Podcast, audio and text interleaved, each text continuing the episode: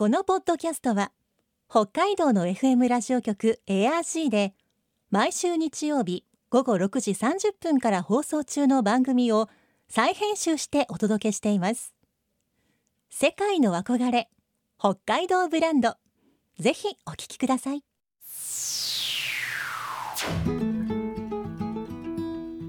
今世界から注目される北海道。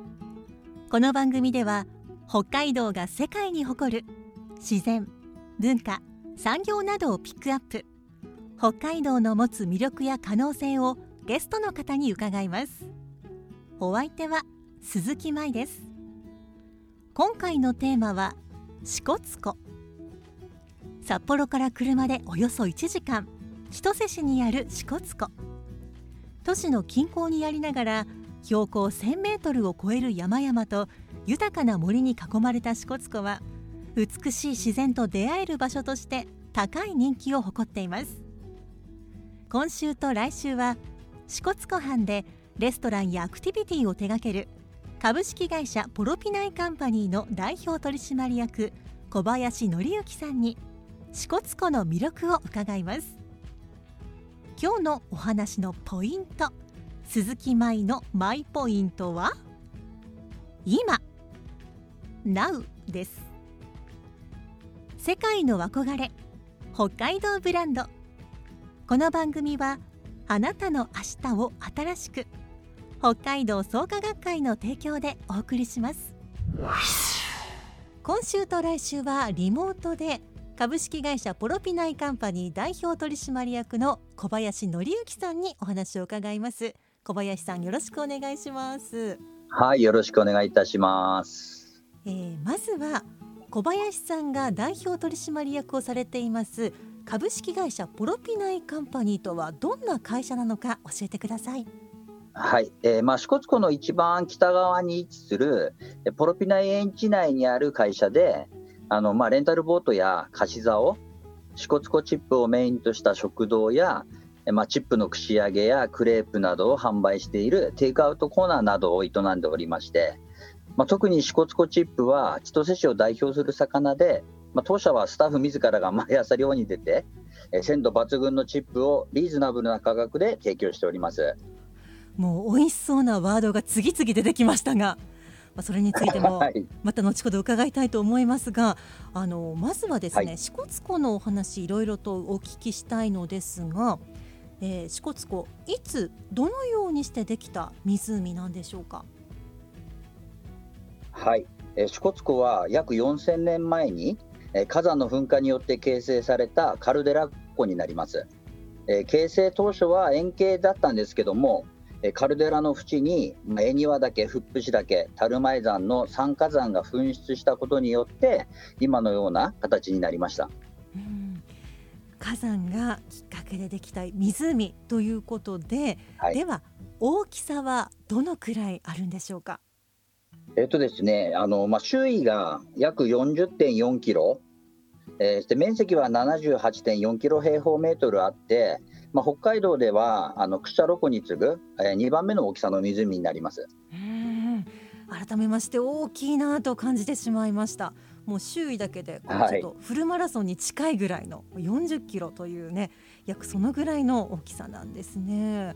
とっても大きな湖ということは分かりましたがでは深さについても伺いたいと思います、一番深い場所ははどのくらいの深さあるんでしょうか、えっと、今一番深いと言われているところが、えっと、約360メートルあって平均の水深でも、まあ、265メートルともう大変深い湖になってますね。うんこれあの例えば国内の湖ではまあ何番目くらいに深い湖なんですか、深さでいうと田沢湖に次いで2番目の深さになりますよね。はあ、日本で2番目かなりの深さということがこちらでも分かりました、さて透明度これはどのくらいのものなんでしょうか、えっとまあ、マシュー湖やバイカル湖に匹敵するほどの透明度があると言われていて、まあ、環境省のあの故障水質調査では、2017年度まで、えー、と11年連続で全国1位だったんですよね。うん。えまあ、しかしながら透明度はあの18年度に2位となり、20年度にはまあ4位と、少しずつ透明度は落ちてきているようですが、あのまあ実際、見た目ではほぼわからないぐらい綺麗ですね。うん、こう湖の透明度といえば北海道ではこうついついこう摩周湖が有名かなと思ってしまうんですがもう支笏湖も負けないくらい、そのくらい透明度が高いということなんですね。では支笏湖の透明度が高い理由これはなぜなんでしょうか、え支笏湖はあの湖の大きさの割には流入する川が全然少ない、まあ、よってその湧き水がものすごく多分多いんだろうということで多分綺麗な水あの透明度のある綺麗な水があのあると言われてます。うんもう大きさ深さそして透明度もとても高いということなんですね。はい、では支笏湖にはどんな魚が住んでいるんでしょうか？はい。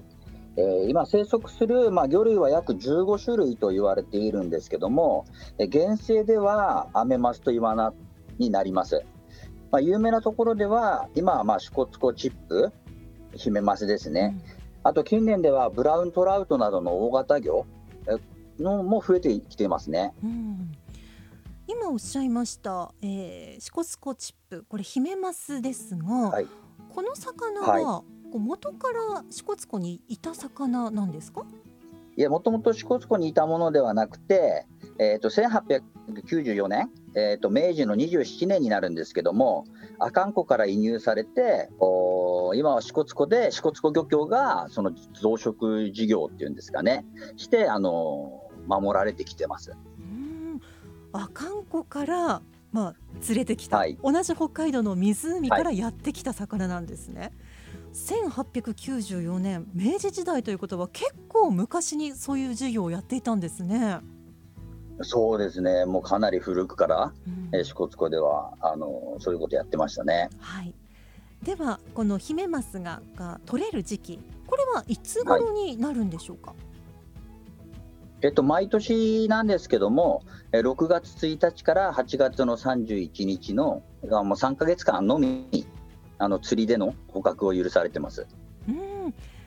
6月1日からということは、はいちょうど今の6月これ取れる時期がスタートしたばかりということですね。まさに最盛期ですね。うんなるほど。その支笏湖のヒメマス味の方が気になるんですけど、味の特徴はどんな感じなんでしょうか？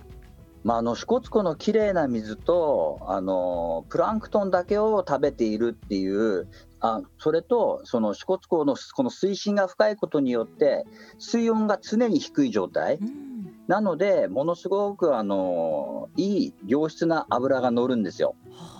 はあで身の色はまあサーモンピンクしていて、まあ、口の中に入れるとこうとろけるような甘みがあるあの特徴のある魚ですね。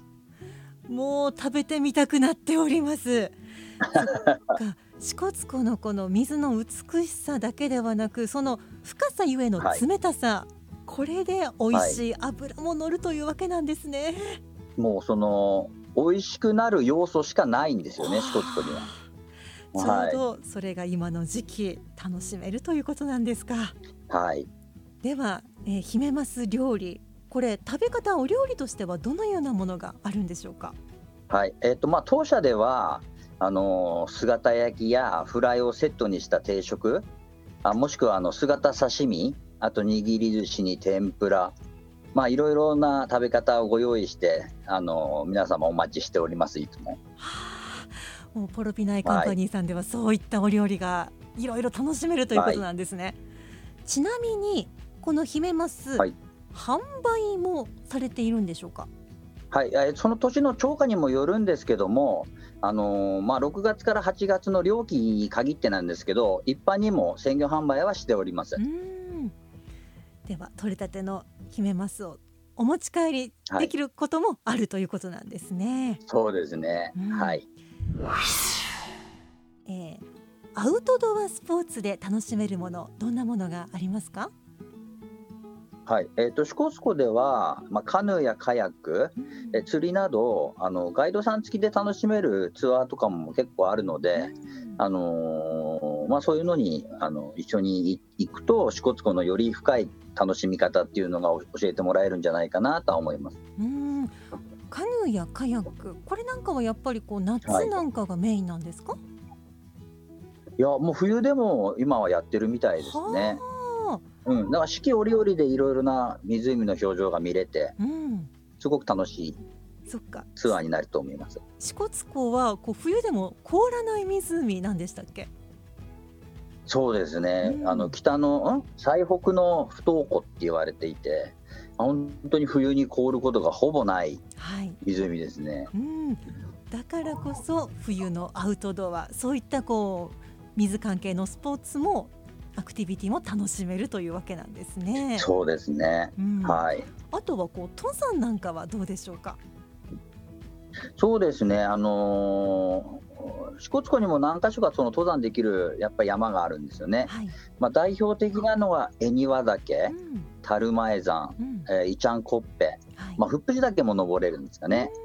まあ数々のそのうん登山ルートがあるので。その見える方向がもう本当360度湖全体の囲んでる山は山全部に登れるような感じなのでうんうんその自分のそのスキルに合わせた山を選んでいただいて登っていただくのも楽しいのかなと思います。はあ私こうもうかなり昔なんですけれど中学生の頃、学校の友達と樽前山に登りに行った記憶があります。あそこは本当にこう家族連れで、うん。こうのんびりと湖を眺めながら登るのには最適な山じゃないかなと思います。い。やーなんかそんなこと覚えてますね、ちょうどお天気もすごく良かったので、まあ、その後食べたご飯も美味しかったななんて記憶があります。うん、やまあ、恵庭岳あたりだうん。と結構本格的なあのおー登山ルートになるのではい。もうしっかりとした装備つけていや行かれるといいと思います。うん、そういったこうそれぞれのスキルに合わせた、まあ、個性的な山はが楽しめるということなんですね。はい。あの小林さんご自身はこういうアウトドアスポーツとかこういう楽しみ方してるというのがあったら教えてほしいんですが。はい、私の場合、もっぱら釣り、まあ、釣りというか、6、7、8の3ヶ月間、あのほぼ毎日、チップ漁に出るので、うん。まあ、それがアクティビティのような形になってますね。本当に毎日出ますから、3ヶ月間。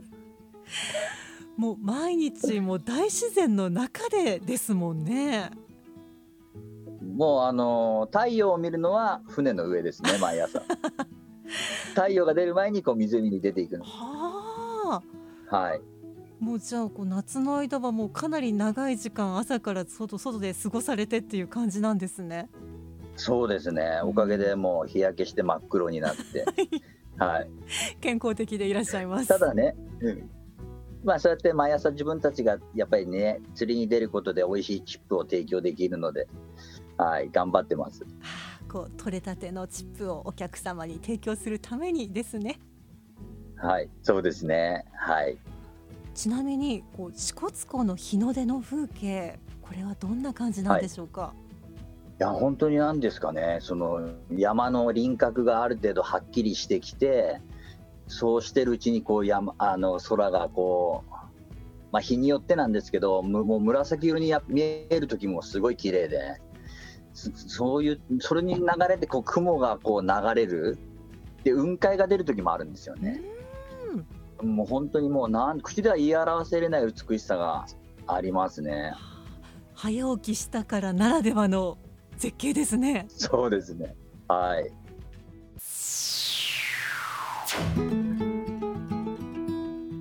世界の憧れ北海道ブランド今回のゲストは支笏湖畔でレストランやアクティビティを手掛ける株式会社ポロピナイカンパニーの代表取締役小林則之さん今日のマイポイントは今今日は美味しそうなワードがたくさん出てきましたが支笏湖チップヒメマス漁は6月から解禁されました。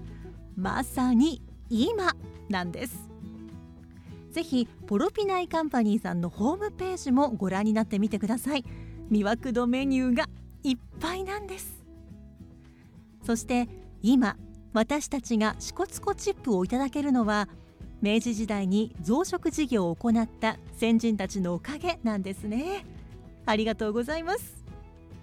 来週も小林さんに支笏湖の魅力をたっぷり伺います。